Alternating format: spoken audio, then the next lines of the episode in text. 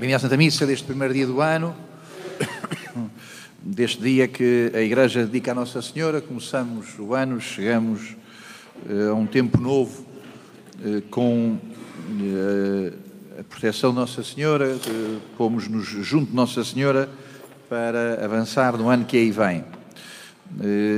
o Papa Paulo VI, São Paulo VI, Papa dos anos 60, 70, eh, no final dos anos 60, determinou que o dia de hoje também fosse dedicado eh, ao Dia da Paz, eh, portanto, é o Dia Mundial da Paz para, para os cristãos, e também a palavra sobre isso quer dizer. Bom, bem-vindo o padre aqui Luís Irneu, que depois ele próprio também dará uma palavra no final da Santa Missa, é, é padre da Congregação do Espírito Santo, missionário do Espírito Santo, e portanto está de caminho para Moçambique, eh, é filho de, de Cabo Verde, bendito seja Deus pelo, pelo, pela comunidade, pelas comunidades cristãs católicas de Cabo Verde. Temos muito eh, hoje a agradecer às pessoas de Cabo Verde pela maneira como guardam, como vivem eh, coisas tão importantes na fé, como famílias onde as pessoas se guardam uns aos outros, onde os velhinhos não são abandonados, onde os deficientes não são abandonados.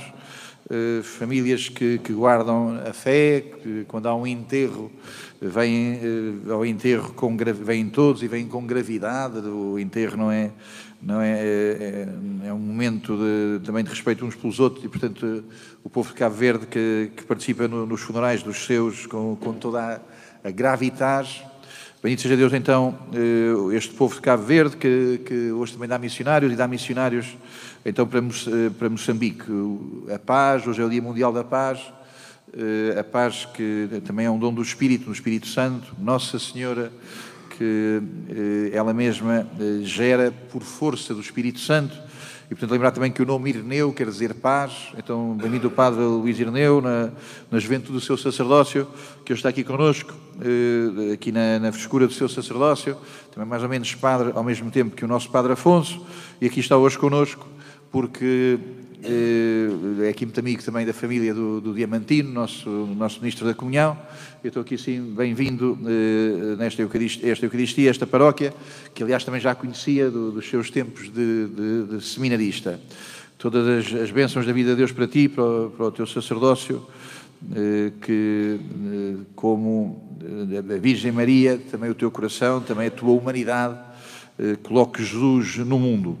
Bom, Hoje, o grande acontecimento destes dias que a todos eh, nos marca, penso, e assim, e assim terá que ser, é a chegada ao céu eh, no dia de, no dia de ontem do Papa eh, Bento XVI, com os seus 95 anos, terminou o que tinha a fazer com a sua humanidade da Terra, agora a sua alma no céu, não há de, também de deixar de continuar a ter a sua missão a sua missão de sacerdote, a sua missão de, de alguém que intercede pelo seu povo, alguém que dá a sua vida no céu, a alma também está viva, que dá a sua vida no céu, eh, pela Igreja na Terra. É óbvio que um Papa com esta dimensão eh, também tem muita influência na Terra, através eh, do seu ensinamento, através das suas palavras que não morreram, que não acabaram, através então da, da, da influência que a sua pessoa deixou, deixou na vida da Igreja, na história da Igreja. Eh, com dificuldade, eh, contra tudo o que é comunicação social, contra tudo o que são as vulgaridades, contra tudo o que são as vulgarizações, com dificuldade, e não estou a fazer um jogo de palavras, eh, com dificuldade, aliás, não consigo considerar que o Papa é um conservador. Esse género de coisas, esse género de classificações eh, são coisas pouco inteligentes e este era um Papa muito inteligente. Este género de considerações de que ele era um homem conservador, eh, penso que são coisas ditas sempre por adversários, eh, por inimigos mesmo. Esta ideia de que a coisa mais importante que temos para dizer deste homem é que é um conservador é uma coisa feia porque lá está, congela a sua alma, congela o dom que ele foi para a Igreja e para o mundo. Eh, nem conservador, nem sequer me parece que a palavra mais importante para dizer sobre ele seja que é um tradicionalista. Não penso que é isso que o descreve. Estas coisas eh, são como eh, dizer eu só gosto de, de morangos, só gosto de ananás, eh, eu, sou, eu sou de um clube de futebol, eu sou do outro. Eh, são coisas que são parte da vida e que de maneira nenhuma são o principal, são o principal da vida. Se é uma coisa que descreva este Papa, é outra coisa que é a sua fidelidade. E a fidelidade à verdade. Portanto, eh, se há uma coisa que descreva a vida deste homem, é a sua fidelidade. A fidelidade é qualquer coisa que, que está viva. A fidelidade é qualquer coisa que nos faz andar para um lado e para o outro. Podemos chegar aqui ao altar, vindo por ali, vindo por aqui, vindo pelo meio, vindo por esta porta, vindo por outro. A fidelidade eh, aceita a realidade. Portanto, eh, a fidelidade sabe que eh, o lugar eh, dele é ali no altar, como pastor, mas sabe que para chegar aqui assim há muitos caminhos, também consoante os dias, as horas, as circunstâncias. Se venho de carro, venho por ali, eh, se estou ali no jardim, venho por aqui, se estou em casa, venho por trás. A fidelidade quer dizer que nós fazemos os caminhos que são necessários, os caminhos que estão abertos, consoante o momento da vida, consoante a circunstância da vida.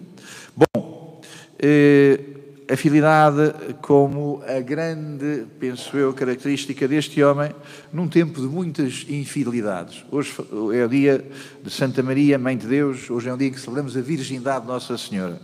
As infidelidades são sempre as faltas à virgindade. O que é que é a falta à virgindade? É a ideia de que com outro, com outra, a ideia de que a minha intimidade eh, misturada com outro, dada ao outro, serei mais feliz. A falta de virgindade é sempre uma imaginação de que há outro mais do que Deus, há outro mais do que Deus me deu, há outro que tem mais do que Deus tem para mim. A falta de virgindade é sempre esta ideia, esta imaginação de que junto de Deus serei menos feliz. Junto de Deus eh, não terei eh, a alegria, a felicidade que posso ter se me entregar aos meus apetites, à minha imaginação. Portanto, a falta de fidelidade é sempre a ideia de que o meu instinto, o meu impulso, o meu egoísmo, o meu egoísmo, a minha imaginação sabem muito melhor do que Deus o que é que me fará, o que é que me fará feliz. A grande característica deste Papa, sim, penso que é a sua fidelidade, eh, o lema dele, que foi buscar a carta de São João, a segunda carta de São João, quando foi feito bispo, escolheu para lema da sua vida cooperador da verdade. Eh, cooperador da verdade. Quer dizer, a verdade é Deus, mas a verdade quer as pessoas para estar no mundo. A verdade é Deus, mas a verdade é que Deus quis Nossa Senhora para estar no mundo. É impressionante. A verdade é Deus, mas Deus quer estar verdadeiramente no mundo através da virgindade, através da disponibilidade, através do coração oferecido por uma mulher. Deus é a verdade. Mas Deus quer que a sua verdade esteja no mundo através da comunhão com os homens. Então, esta afirmação eh, tem dois polos. A verdade não somos nós, a verdade é outro. A verdade não sou eu, eh, a verdade eh, não são as minhas ideias, a verdade é outro. Mas a verdade quer-me a mim para estar no mundo. A verdade quer a minha colaboração para estar no mundo.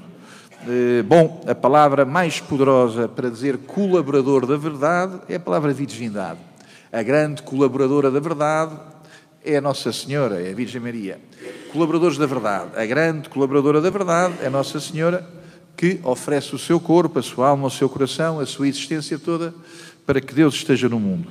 A Virgindade de Maria quer dizer que a minha humanidade pode servir para que Deus esteja no mundo, para que Deus esteja mais no mundo.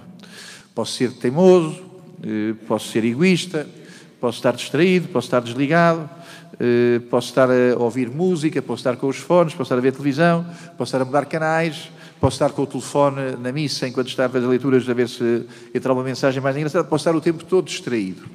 Ou ao contrário, posso dizer, eis-me aqui, para que, através de mim, ponhas a tua presença no mundo. É isto que celebramos deste Papa. Uh, escreveu muita coisa, uh, uh, muita da minha parte, muito, muita, ou se calhar ainda muito pouca, eu próprio também recebi dele, li dele. penso que poderei dizer que naquilo que eu sou, nos anos que levo de padre, na, na, nos sítios por onde estudei, etc., a coisa mais importante que me aconteceu na vida, do ponto de vista da minha formação, é o encontro com, com, este, com este catequista da Igreja, com este pastor da Igreja, com este mestre da Igreja.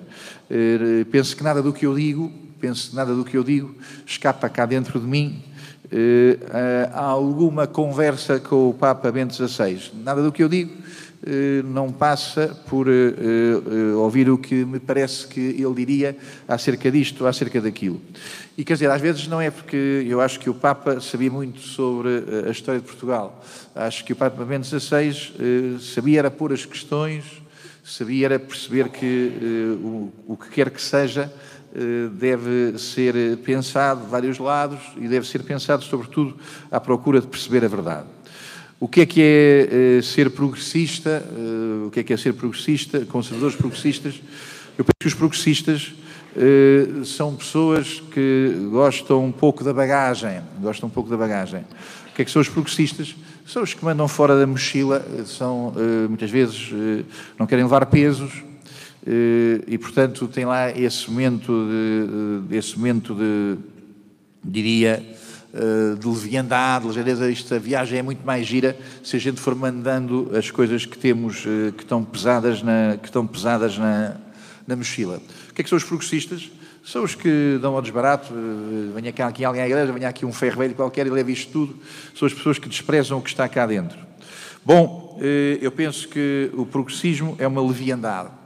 E também é verdade que existe conservadorismo, e é verdade que existe essa palavra conservadorismo. Os, os conservadores, por outro lado, são as pessoas que carregam sempre mais peso e põem sempre mais peso na mochila e acham que a mochila, por ir pesada, de certeza que vai com verdade e põem todos os pesos e não percebem o que é que é para levar e o que é que é para não levar e o que é que é para deixar para trás. Eh, penso que existem, de facto, progressistas, penso que existem conservadores. Mas existem eh, outro tipo de pessoas que são as pessoas que levam na mochila o que tem que ser levado na mochila. Este é um Papa que levou na mochila, penso eu, o que tinha que ser levado na mochila. Então, para resumir, eh, parece-me poder dizer assim: um grande personagem, um grande mestre, um grande personagem, um grande mestre é alguém em quem aquela nossa expressão da liturgia acontece. Um grande personagem, um grande mestre, no caso, um grande pastor, é alguém que a todos os que estão perto dele faz vibrar e perceber que Deus, esteja, que Deus está connosco, que o Senhor esteja convosco. Um grande pastor é alguém que nos faz perceber que Deus está connosco. Não estamos na solidão, não estamos uh, uh, desligados, uh, não estamos para aí perdidos, não somos folhas levadas pelo vento. O Senhor esteja convosco. Um grande pastor, um grande personagem da vida da igreja, é alguém que nos faz perceber que Deus está connosco. Bendito seja Deus por aqueles homens que nos fazem saber que Deus está connosco. Isto não é do nada, isto não é do desespero, eh, isto não é do comodismo, isto não é da burguesia espiritual, isto não é dizer que temos os valores cristãos e depois sermos pessoas assentadas, acomodadas, eh, que não nos mexemos na vida, eh, a única coisa que queremos é fazer enunciados que não têm qualquer significado para a nossa existência o Senhor conosco, o Senhor que mexe a nossa vida. Creio que para perceber isto, que o Senhor esteja convosco, temos que ir à segunda eh, declaração desta maravilhosa oração, quer dizer, corações ao alto. Eh, um grande pastor eh, faz-nos. Elevar-nos eh, quer dizer muitas vezes dizer coisas que a comunicação social não gosta, e levar-nos, quer dizer, muitas vezes não dizer as coisas que a comunicação social quer que a gente diga. Quando a conversa baixa de nível, a comunicação social interessa-se logo. Quando a, quando a, conversa sobe nível, a comunicação social bufa. Eh, corações ao alto, o nosso coração está em Deus. Eh, ser um grande personagem é ser alguém que nos leva para cima. E levar não quer dizer afastar e levar não quer dizer que a gente depois deixamos de cumprir horários, deixamos de pôr a mesa a tempo, deixamos de cuidar de que a mesa esteja bem posta para as pessoas que recebemos em casa. E levar eh, é o contrário de degradar, de estragar. E levar é não dizer palavrões. E levar é, é não ser brejeiro. E levar eh, é não precisar eh, de ter coisas, de estar sujo e levar eh, a esta não, não ter necessidade eh, de ser percebido por todos os que percebem pouco. Elevar eh, é não ter que ser percebido pelos básicos, pelos muito básicos, eh, por aqueles que só veem com os olhos da pornografia, eh, só veem com os olhos da, da, dialética, da discussão, só veem com os olhos da rivalidade, só veem com os olhos da ganância. Elevar significa que podemos ver as coisas sem ser com os olhos das televisões, eh, das televisões que trazem consigo sempre a suspeita do adultério, sempre a suspeita eh, de que o melhor é o adultério. E levar é o contrário deste adultério a que por todos os lados a comunicação social nos convida. Se se degradares, eh, se desconfiares, se desmanchares, se a tua vida for sempre eh, desconstruir se a tua vida for a dizer que não existe a pureza, que não existe a simplicidade, que não existe a autenticidade, se a tua vida for sempre a desconfiar do que move os outros, então serás humano. Elevar significa reconhecer que somos humanos onde somos simples. Elevar significa que somos humanos onde somos simples, assim como Nossa Senhora. Elevar significa ser muito simples, o que não tem nada a ver com ser muito simplório. O Senhor esteja convosco, Ele está no meio de nós, corações ao alto. Demos graças ao Senhor nosso Deus. É a única coisa que temos que fazer muito intensamente nestes dias. Sim, não temos o Papa Bento já há bastante tempo que não o tínhamos na sua saúde, não tínhamos na, nas suas qualidades humanas a, a protagonizar, mas eh, como é óbvio eh, que o sentimento, que é disso que se trata, que neste momento temos que afirmar, é o da gratidão, é o da gratidão. Se há consciência, se há algum momento eh, importante da consciência, é este da gratidão. A consciência não é estarmos desesperados, não é estarmos assustados, não é esta ideia de que isto nunca vai mudar, isto vai sempre piorar. A consciência não é esta suspeita uns dos outros, a consciência não é esta rivalidade. Se há um momento em que a consciência o é, é quando afirma a gratidão. Uma passagem breve sobre as leituras, depois do que acabei de dizer, eh, e que também não vai, penso eu, contar leituras. A primeira leitura é muito antiga eh, e é uma, eh, traz consigo uma palavra que os cristãos aplicam a Nossa Senhora e aplica o São Francisco de Assis. Esta, este texto, lembro, foi também chamado a Bênção de São Francisco, porque o São Francisco gostava muito dele. Esta leitura diz-nos que a única maneira de enfrentarmos o tempo é não irmos sozinhos. Então, uh, tem quatro frases, esta, esta leitura tem quatro frases, e cada uma delas começa com a palavra Deus, com a palavra o Senhor. O Senhor disse a Moisés: O Senhor te abençoe, o Senhor te faça brilhar a sua face. O Senhor volte para ti os seus olhos. A maneira de enfrentarmos o tempo é estarmos com o Senhor. Eh, temos que ter medo do que vem aí, temos que ter muito medo, temos que estar muito assustados, temos que estar em pânico. Eh, tudo isso são apenas indicações de que não estamos no Senhor. Eh, a única coisa que sabemos do ano 2023 e que sabemos do ano 2500 é o que sabemos também já a partir do que aconteceu no ano zero. O Senhor está connosco. O que sabemos acerca da travessia do tempo, seja o que for, é que o Senhor está connosco. A segunda leitura traz consigo esta expressão eh, eh, muito rica eh, de São Paulo. Aliás, eh, como é sabido, a única vez que São Paulo fala de Nossa Senhora. Jesus tem mãe, Deus tem mãe na terra. Ao chegar à plenitude dos tempos, eh, eh, Jesus nasceu de uma mulher. Jesus nasceu de mãe. Deus precisa de mãe. Deus precisa de mãe. Deus precisa daquela solicitude, daquela atenção, daquela dedicação, daquela vida sempre dedicada a Ele que nós esperamos das nossas mães. Cada um de nós é também chamado a ser no seu coração mãe de Jesus. Cada um de nós, sem a pureza, sem a santidade, eh, sem a devoção à Nossa Senhora, no entanto, cada um de nós também somos chamados a sermos mãe de Jesus.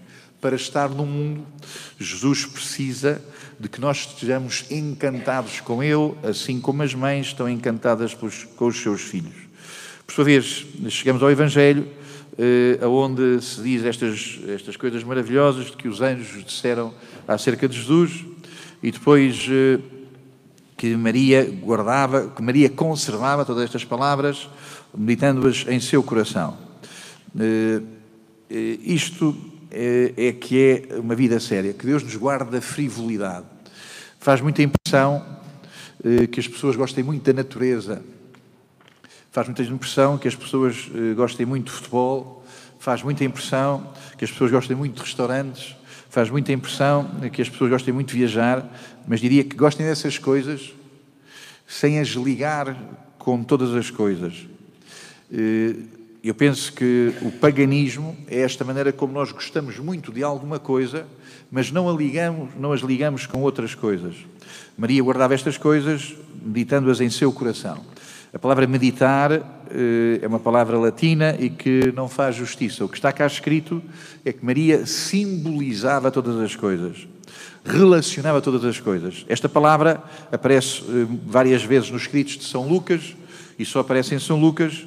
Eh, por exemplo, quando há uma discussão no Sinédrio, já depois, quando os apóstolos andam a pregar em Jerusalém, diz-se que eles mandaram sair os apóstolos e começaram a simbolizar uns com os outros, a argumentar uns com os outros, a perceber, a ver se percebiam o que é que aquilo queria dizer.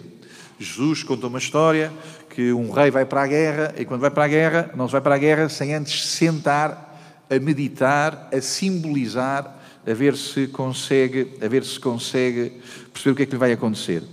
Então Maria simbolizava, quer dizer que Maria pensava Quer dizer que Maria ligava as coisas todas. Nós temos que ligar as coisas.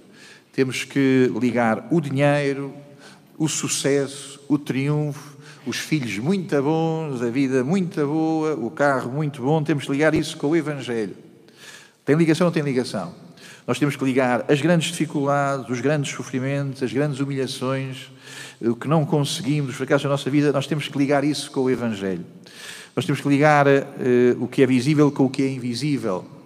Nós temos que ligar as coisas todas, eh, temos que perceber as coisas todas, eh, fazendo-as convergir com o Evangelho. O que é que vale para a vida? O que se liga com o Evangelho. O que é que é desprezível para a vida? O que já não se liga com o Evangelho. Se a maneira como tu te relacionas eh, com a natureza, com o restaurante, com o futebol, se isso já te desvaloriza o Evangelho, então é qualquer coisa que não é verdade há aí qualquer coisa que não é verdade. Se a maneira como tu te ligas com o trabalho, com os teus filhos, com a tua carreira, se isso é tão absoluto que já faltas à missa, que já não rezas pouco, que já te confessas pouco, então é qualquer coisa que não é verdade. Se tu gostas tanto de ler, se gostas tanto de ver programas de televisão, se essas coisas todas se tornaram importantes e já não aparece Jesus, então é qualquer coisa que não é verdade. Ao contrário, bendito seja Deus quando tudo se liga com tudo, quando tudo se liga com tudo. Bom, eh, termino eh, todos os que ouviam admiravam-se o que os pastores diziam. Estamos cá nós também neste Evangelho. Todos chega à paróquia do Monte Caparica no dia 1 de janeiro do ano 2023. Todos os que ouviam, somos os que estamos aqui assim. Estamos, eh, estamos nós aqui também incluídos eh, nesta atenção a estas coisas e é daí que nos virá a paz. Termino. Eh, no primeiro ano em que era Papa, no ano 2006, tanto depois de, foi, eleito em, eh, foi eleito em abril e tanto uh, um ano seguinte, quando chegou o Dia Mundial da Paz, o Papa Bento escolheu para esse ano um tema que de alguma maneira descreve a sua vida. Estas coisas são sempre difíceis, de arranjar uma frase que descreve uma vida, mas para a minha sensibilidade, o lema que ele escolheu para esse ano do Dia Mundial da Paz, hoje é o Dia Mundial da Paz, descreve uma vida. Dizia o Papa, então, na altura, este lema, na verdade, na verdade, a paz. Portanto, não é na distração, não é no fingimento, não é na simulação, eh, não é na vergonha, não é na falsificação, não é no dizer meias verdades, não é no dizer meias coisas, eh, não é dizer o que as pessoas querem ouvir de mim, eh, não é na simulação, não é na dissimulação, não é na demagogia, não é na facilidade que tenha paz. Eh, não é na obstinação, não é na zanga, não é aí que eu tenho a paz. Na verdade, na verdade, quer dizer, no que Deus nos deu em Jesus, na verdade temos a paz. Na verdade, quer dizer, em a verdade teremos a paz. Mas também, também pode querer dizer que, de facto, temos a paz. Temos a paz porque temos Jesus, temos a paz porque temos o presépio de Jesus, temos a paz porque temos a mãe de Jesus, temos a paz porque temos a igreja que nos faz vir os dons de Jesus. Bendito seja Deus quando temos a verdade, porque eh, temos a paz.